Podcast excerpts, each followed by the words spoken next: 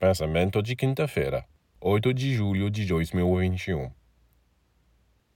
Diz nos Salmos: Caminharei diante do Senhor, na terra dos vivos. Esta terra dos vivos é um estado de consciência. De certa forma, é também a nossa terra, mas no plano etérico. Pois a terra não é apenas o que vemos dela, é também um mundo sutil, onde vivem seres luminosos anjos, divindades. Jesus também está sobre esta terra. Jesus não deixa a terra dessa que disse: Eu estou com vocês até o fim do mundo.